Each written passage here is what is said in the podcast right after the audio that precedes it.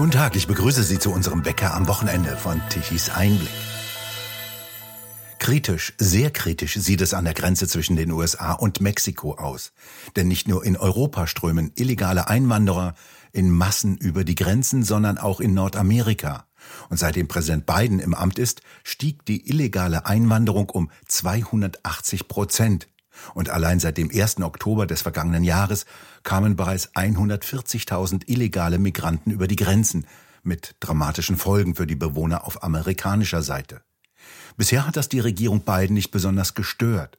Immerhin hat vor ein paar Tagen US-Präsident Biden neue Maßnahmen zur Eindämmung der illegalen Einwanderung angekündigt. Tauchen Sie nicht einfach an der Grenze auf, das hat der US-Präsident in einer Rede im Weißen Haus den illegalen Migranten zugerufen. Die sollen künftig konsequenter als bisher abgeschoben werden, hat zumindest Biden erklärt.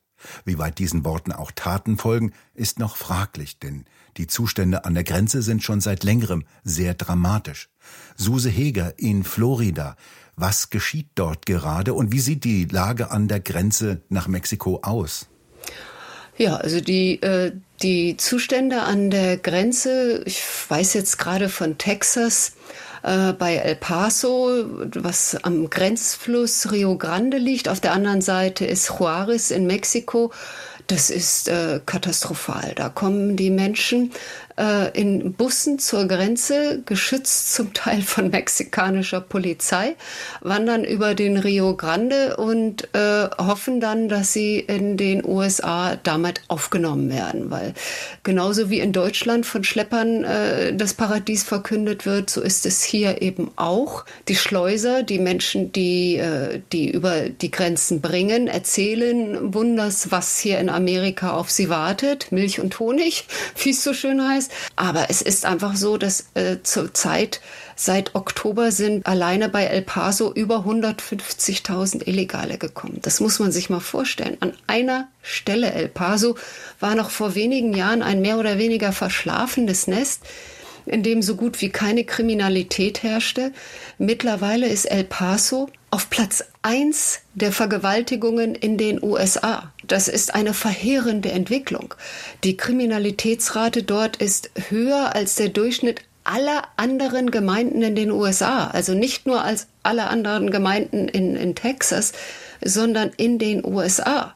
Und das ist einzig und alleine äh, zurückzuführen auf diese seit Ende 2020 mehr oder weniger offenen Grenzen. Und Polizei und Militär sind machtlos? Ja, es ist, ähm, sagen wir so, diese Grenzen sind ja sehr lang. Es ist ein Grenzfluss, es ist äh, Grenze über Land. Solange es dort keine Mauer gibt, kann man quasi nicht ungehindert, aber schon mit einem kleinen Risiko kann man, wenn die Schleuser Bescheid wissen, wo gerade kontrolliert wird, kann man über die Grenze gehen.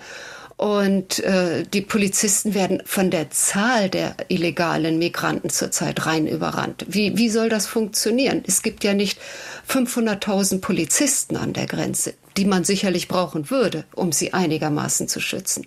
Die müssen ja durch den Fluss durchwarten. Wie gefährlich ist das denn? Das ist jetzt äh, ein direkt bei El Paso ist der Rio Grande direkt so eine Grenze, die äh, auf der anderen Seite ist Juarez, das liegt in Sichtentfernung. Also man kann quasi rüberspucken.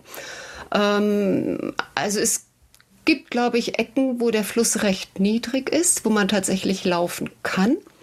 Das sind dann Inseln, die irgendwo sind. Dann kommt man zur Insel vor, dann von der Insel auf die andere Seite. Aber dann gibt es natürlich auch Boote, die genommen werden. Mhm. Also äh, es sind ja nicht alle, die über den Fluss kommen. Das ist jetzt direkt an, an der Grenzflusssituation in El Paso der Fall. Was sind denn das für Menschen, die aus Mittel- und Südamerika über die Grenze kommen? Ganz unterschiedlich. Also es sind sicherlich viele dabei, die äh, Amerika als das Land ihrer Träume sehen, das Land, in dem sie hoffen, vom Tellerwäscher zum Millionär aufzusteigen und das mit ehrlicher Arbeit. Also das möchte ich nicht bestreiten.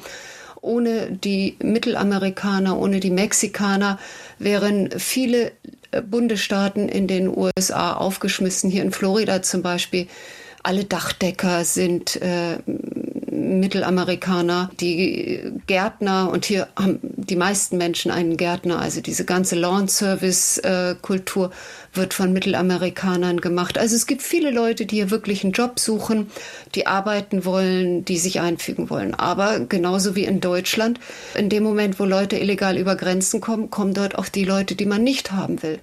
Und da hat man eben im Moment mit einem überdurchschnittlichen Zuwachsen von Drogendealern zu tun, mit äh, Drogenmules, also den Schmugglern, die dann äh, die Drogen im Körper haben und rüberbringen. Man hat mit Kriminellen zu tun, die herkommen und äh, Prostituierte einschmuggeln, beziehungsweise junge Frauen, von die selbst denken, sie sollen arbeiten, die aber schon längst als Prostituierte eingeplant sind. Also diese ganzen Kartells aus Mexiko, die sind alle auf dem Weg und wissen genau, wo sie ihre Leute über die Grenze bringen. Und das ist natürlich ein ganz großes, äh, ganz große Gefahr für Amerika. Und Fentanyl, diese recht neue Droge, sage ich mal, die äh, von den Kartells hier eingeschleust wird, die ist wirklich tödlich. Das ist äh, keine Droge, mit der man Spaß haben kann. Ich weiß von einer Cleaning Lady, mit der ich gesprochen habe, die hatte äh, ein Cleaning-Team in ein Haus geschickt, in äh, ein Ferienhaus, in dem wohl Drogendealer zwei, drei Wochen einquartiert waren und die Dame, die dort geputzt hat in der Küche und den, ähm, den Küchentresen sauber gemacht hat, ist zusammengebrochen, ist ins Krankenhaus gekommen und hatte eine aktuelle hochgiftige Fentanylvergiftung. Nur weil sie den Tresen sauber gemacht hat, auf dem die das Zeugs offensichtlich entweder geschnitten oder gebraut haben. Ich bin jetzt mit den Gebräuchen bei Drogenhändlern nicht so vertraut, aber das ist eine sehr gefährliche Droge und äh, es sterben mehr Leute an dieser Droge als zum Beispiel an Terroraktionen. Und darum hat auch der Governor von Texas äh, eine Petition an Joe Biden gemacht, dass sie äh, verlangen, dass dieser Drogenhandel äh, als terroristischer Akt gesehen wird, damit sie andere Möglichkeiten haben, dagegen zu kämpfen. Weil sie sagen, es sind mehr Menschen, mehr Amerikaner an Fentanyl gestorben, als an irgendwelchen Terroraktionen auf der ganzen Welt. Bisher hat der US-Präsident Biden kein allzu besonders hohes Interesse an dieser Grenzproblematik gezeigt. Joe Biden findet, dass es keine Probleme an der Grenze gibt. Seine Sprecherin verkündet immer, die Grenze sei sicher. Joe Biden war vor kurzem in äh, Arizona ebenfalls an der Grenze zu Mexiko gelegen und ebenfalls in einem wirklich Dauerkampf mit der illegalen Migration. Und äh, Joe Biden hat äh, nicht mal Interesse daran gehabt, die Grenze zu besichtigen. Und als ihn ein Reporter dann gefragt hat, warum er äh, zwar Arizona besuchen würde, aber nicht die Grenze, hat Biden nur geantwortet, es gäbe wichtigere Dinge zu tun in Arizona. Also ich bin mir ziemlich sicher, dass da viele Bewohner von Arizona das anders sehen. Was hat denn den Umschwung gebracht, dass jetzt plötzlich die Zahl der illegalen Migranten, der illegalen Einreisen so drastisch in die Höhe gestiegen ist? Da sind wir wieder bei beiden. Es ist angestiegen Ende 2020 und was war Ende 2020? Trump ist abgewählt worden im November und im Januar 21 ist äh, Biden dann ins Amt geholt worden.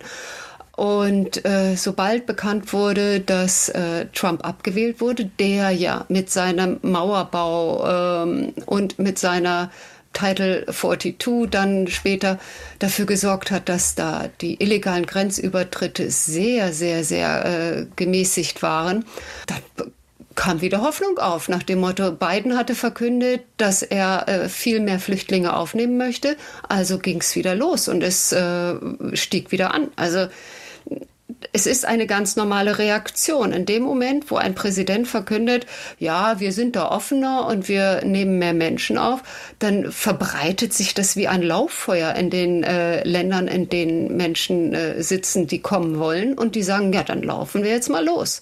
Und warum hat bisher die Regierung Biden nichts unternommen, um die illegalen Grenzübertritte zu stoppen? Die Frage stelle ich hier ständig. Und die Leute wissen selber nicht so ganz warum. Also ähm, man mutmaßt, es geht um billige Arbeitskräfte. Man mutmaßt aber auch, dass es daran liegen kann, dass die bekanntermaßen die demokratische Wählerschaft davon profitieren würde, wenn es mehr und mehr Südamerikaner, Mittelamerikaner hier in äh, den USA geben würde. Dass zum Beispiel, wenn ein Mittelamerikaner jetzt einen Verwandten über diese Border, diese offene Border hierher holen kann, dass er dann anschließend demokratisch wählen würde. Ob das wirklich so ist, 2018 wurde eine Untersuchung durchgeführt. Da hat man die Wahlergebnisse analysiert und gefiltert und nachgeschaut und hat eben auf einen Faktor geschaut, wie wären die Ergebnisse gewesen, wenn nur Nicht-Weiße also nur Hispanics und schwarze oder indische, äh, asiatische Menschen, wenn nur die Menschen gewählt hätten, wie das Ergebnis ausgegangen wäre. Und das wäre zu einem ganz überwiegenden Teil, ich glaube, das lag um die 80 Prozent oder so, äh, wäre es für die Demokraten ausgegangen. Also kann ich mir schon vorstellen, dass das eine Motivation ist für die Demokraten zu sagen, ja, dann lassen wir doch mehr von den Menschen herein. Also eigenes Wahlvolk rekrutieren. Ja, sie dürfen zwar nicht sofort wählen, dazu muss man schon noch Amerikaner sein, aber es kann natürlich sein, dass die Verwandten, die bereits hier sind, dass die sagen, okay, wir wählen die Demokraten, damit die Grenzen offen bleiben und unsere ganze Familie nach und nach reinkommen kann. Und mittlerweile sammeln aber Bewohner der Grenzstaaten, um eine Mauer zu bauen. Was soll denn da geschehen? Ja. Trump hat ja schon mal den, den Plan, eine Mauer zu bauen, in die Welt gesetzt. Also Trump hat ja schon sehr viel Mauer gebaut, das muss man sagen. Es ist sehr, sehr, sehr viel äh, Mauerkilometer oder Meilen, wie man hier sagt, stehen bereits. Und ähm, diese Flecken sind auch relativ sicher. Aber natürlich reicht das nicht. In Texas sind zwei Funks eingerichtet worden. Das eine ist der ähm, Texas Border Wall Fund. Das ist ein Fund, in dem dafür gesammelt wird, dass diese Wall weiter gebaut werden kann. Diese Mauer muss man sich so vorstellen. Ich weiß nicht, ob man in Deutschland überall schon Bilder davon gesehen hat. Es ist keine Mauer wie die Berliner Mauer, also rein aus Beton, es ist mehr wie eine Art Zaun aus Metall. Streben, sehr hohen Metallstreben. Das heißt, ich kann durchschauen, aber ich kann nicht drüber klettern. Und die texanische Regierung, also der Greg Abbott, hat einen Fonds eingerichtet, wo Privatleute Donations geben können, damit dieser Mauerbau weiter finanziert werden kann, weil das ist teuer. Diese Mauer baut sich nicht von alleine. Das kostet viel Geld. Da ist äh, der Stand, ich habe gerade mal nachgeschaut, gestern, also äh, 5. Januar, da war der Stand gestern bei 55 Millionen 400.000 gesammelten Dollar. Das ist eine ganze Menge Geld. Und ich denke, dazu müssen ganz schön viele Menschen sagen, wir wollen diese Mauer haben. Weil das ist nicht ein Fonds, der von der Regierung aufgelegt wird, wo mal eben 50 Millionen so aus der Portokasse eingezahlt wird. Das ist ein Fonds, wo die Leute mit 10 Dollar, 20 Dollar, 50 Dollar, vielleicht mal 1000 Dollar spenden. Und um dann auf diese Summe von weit über 55 Millionen zu kommen, da müssen viele Menschen spenden oder oft spenden. Das heißt, das ist ein äh, Fonds, für den eine Notwendigkeit gesehen wird. Und dann gibt es hier in Texas gibt es noch den äh, recht neuen Border Transportation Fonds. Das fand ich ganz interessant. Das ist ein äh, Fonds, der dafür sorgen soll, dass diese Bustransporte finanziert werden, bei dem der Greg Abbott, der Gouverneur von Texas, äh, Busse mit Migranten in die sogenannten Sanctuaries, also die sichere Hafenstädte Washington DC oder New York City, Chicago oder Philadelphia schickt. Und äh, da hat der Governor gesagt, du kannst hier online spenden oder mit Kreditkarte, ist ganz egal. Und jeder äh, Cent, der an den Border Transportation Fonds geht, der nicht genutzt wird, der wird dann hinterher an den Texas Border Wall Fund, also für die Mauer, weitergeleitet. Und bei diesem recht neuen Fonds sind auch schon fast eine halbe Million Dollar gespendet worden. Und das sind Summen, die können sich sehen lassen, wenn man bedenkt, dass sie mit 10 Dollar Einzelspenden zusammengekommen sind. Und das Ergebnis sind die Busladungen, die in New York, in Washington ausgeladen werden und äh, genau. dort dann den Leuten beigebracht wird, na sieht mal zu, was er mit denen macht. Hat das schon ein politisches Ergebnis gebracht? Also der Gouverneur von Florida, Ron DeSantis, hat eine sehr publicity-aktive äh, Aktion gemacht, als er ein Flugzeug mit Migranten nach Martha's Vineyard äh, geschickt hat. Martha's Vineyard ist äh, eine ich glaube, ausschließlich demokratisch wählende kleine reiche, sehr reiche Insel, eine Art Sylt und bezeichnet sich als sicherer Hafen nach dem Motto, also wir nehmen äh, Hilfsbedürftige und Flüchtlinge auf. Das Problem ist nur, an Martha's Vineyard gibt es keine Flüchtlinge, weil das ist so weit weg von der Grenze, wie man nur weit weg sein kann. Und dort hat Obama ein Haus, dort die ganze Elite hat dort Häuser und hauptsächlich die demokratische Elite. Und als dann äh, der Ron DeSantis dort Flugzeuge hingeschickt hat mit Migranten und die auf einmal dort stehen, war in äh, Martha's Vineyard aber sowas von Panik. Und es hat keine 24 Stunden gedauert, bis die Nationalgarde kam, um diese Menschen wegzubringen, weil man es täte ja so unglaublich leid, aber wir hier auf Martha's Vineyard könnten leider, leider für diese armen, armen Menschen nichts tun. Das war eine Aktion, die wirklich in ganz Amerika wurde darüber berichtet, auf der einen Seite empört nach dem Motto, der DeSantis spielt mit Menschen, auf der anderen Seite aber auch, naja, es ist schon etwas bigott, immer zu sagen, ja, wir sind offen für alle, aber wenn dann mal welche angekarrt werden, dann sieht man zu, dass man sie innerhalb von 24 Stunden wieder los ist. Und es wurde was das Wichtigste war, es wurde das Auge der Öffentlichkeit auf die Zustände wieder gelenkt, die an der, äh, an der Mauer herrschen, an der, an der Grenze herrschen. Denn äh, da wird sehr ungern drüber berichtet. Und es ist etwas, wo die meisten äh, Regierungsleute wirklich ihre Augen zumachen wollen und sagen, ach, so schlimm ist das ja alles nicht. Wie geht's Ihrer Auffassung nach weiter? Das ist ganz schwer. Also es ist äh, jetzt wichtig, wie es im äh, Repräsentantenhaus aussieht. Zurzeit weiß ja noch gar kein Mensch, wie es dort weitergeht. Der Speaker wurde noch nicht gewählt. Es wird sicherlich hinter den Kulissen verhandelt und ein ganz sicherer Punkt bei diesen Verhandlungen ist die Mauer. Es ist auch Ermittlungen, inwiefern absichtlich dort Dinge verhindert wurden an der Mauer.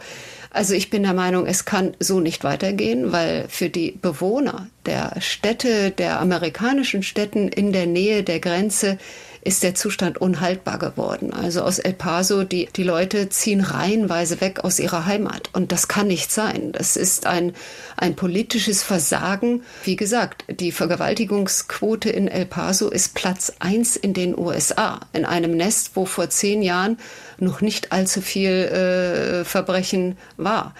Das ist ein Regierungsversagen allererster Klasse, weil die Regierung ist dafür da, in den Augen der Amerikaner die Bürger zu schützen und nicht die, äh, die anderen Länder zu schützen, indem man sie in Amerika äh, frei herumlaufen lässt, egal ob sie Verbrecher sind oder nicht. Suse Heger, ganz vielen Dank für diesen Situationsbericht aus den USA. Schöne Grüße. Gestatten Sie schließlich noch einen Werbehinweis. Die mittelständig geprägte deutsche Industrie ist in freiem Fall. Bedroht sind Arbeitsplätze und Wohlstand für alle. Die Ursache Inflation und Energiekrise.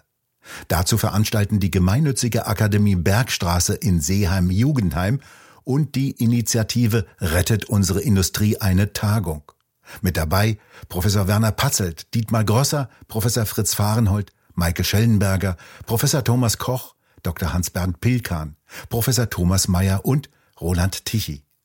Wann? Am 19. Januar 2023. Wo? Im Grand Elysée in Hamburg. Also rettet unsere Industrie am 19. Januar 2023 im Grand Elysée in Hamburg. Näheres finden Sie unter der Internetadresse rettet-unsere-industrie.de. Wir bedanken uns fürs Zuhören. Schön wäre es, wenn Sie uns weiterempfehlen. Und weitere aktuelle Nachrichten lesen Sie regelmäßig auf der Webseite tischiseinblick.de. Und wir hören uns morgen wieder, wenn Sie mögen.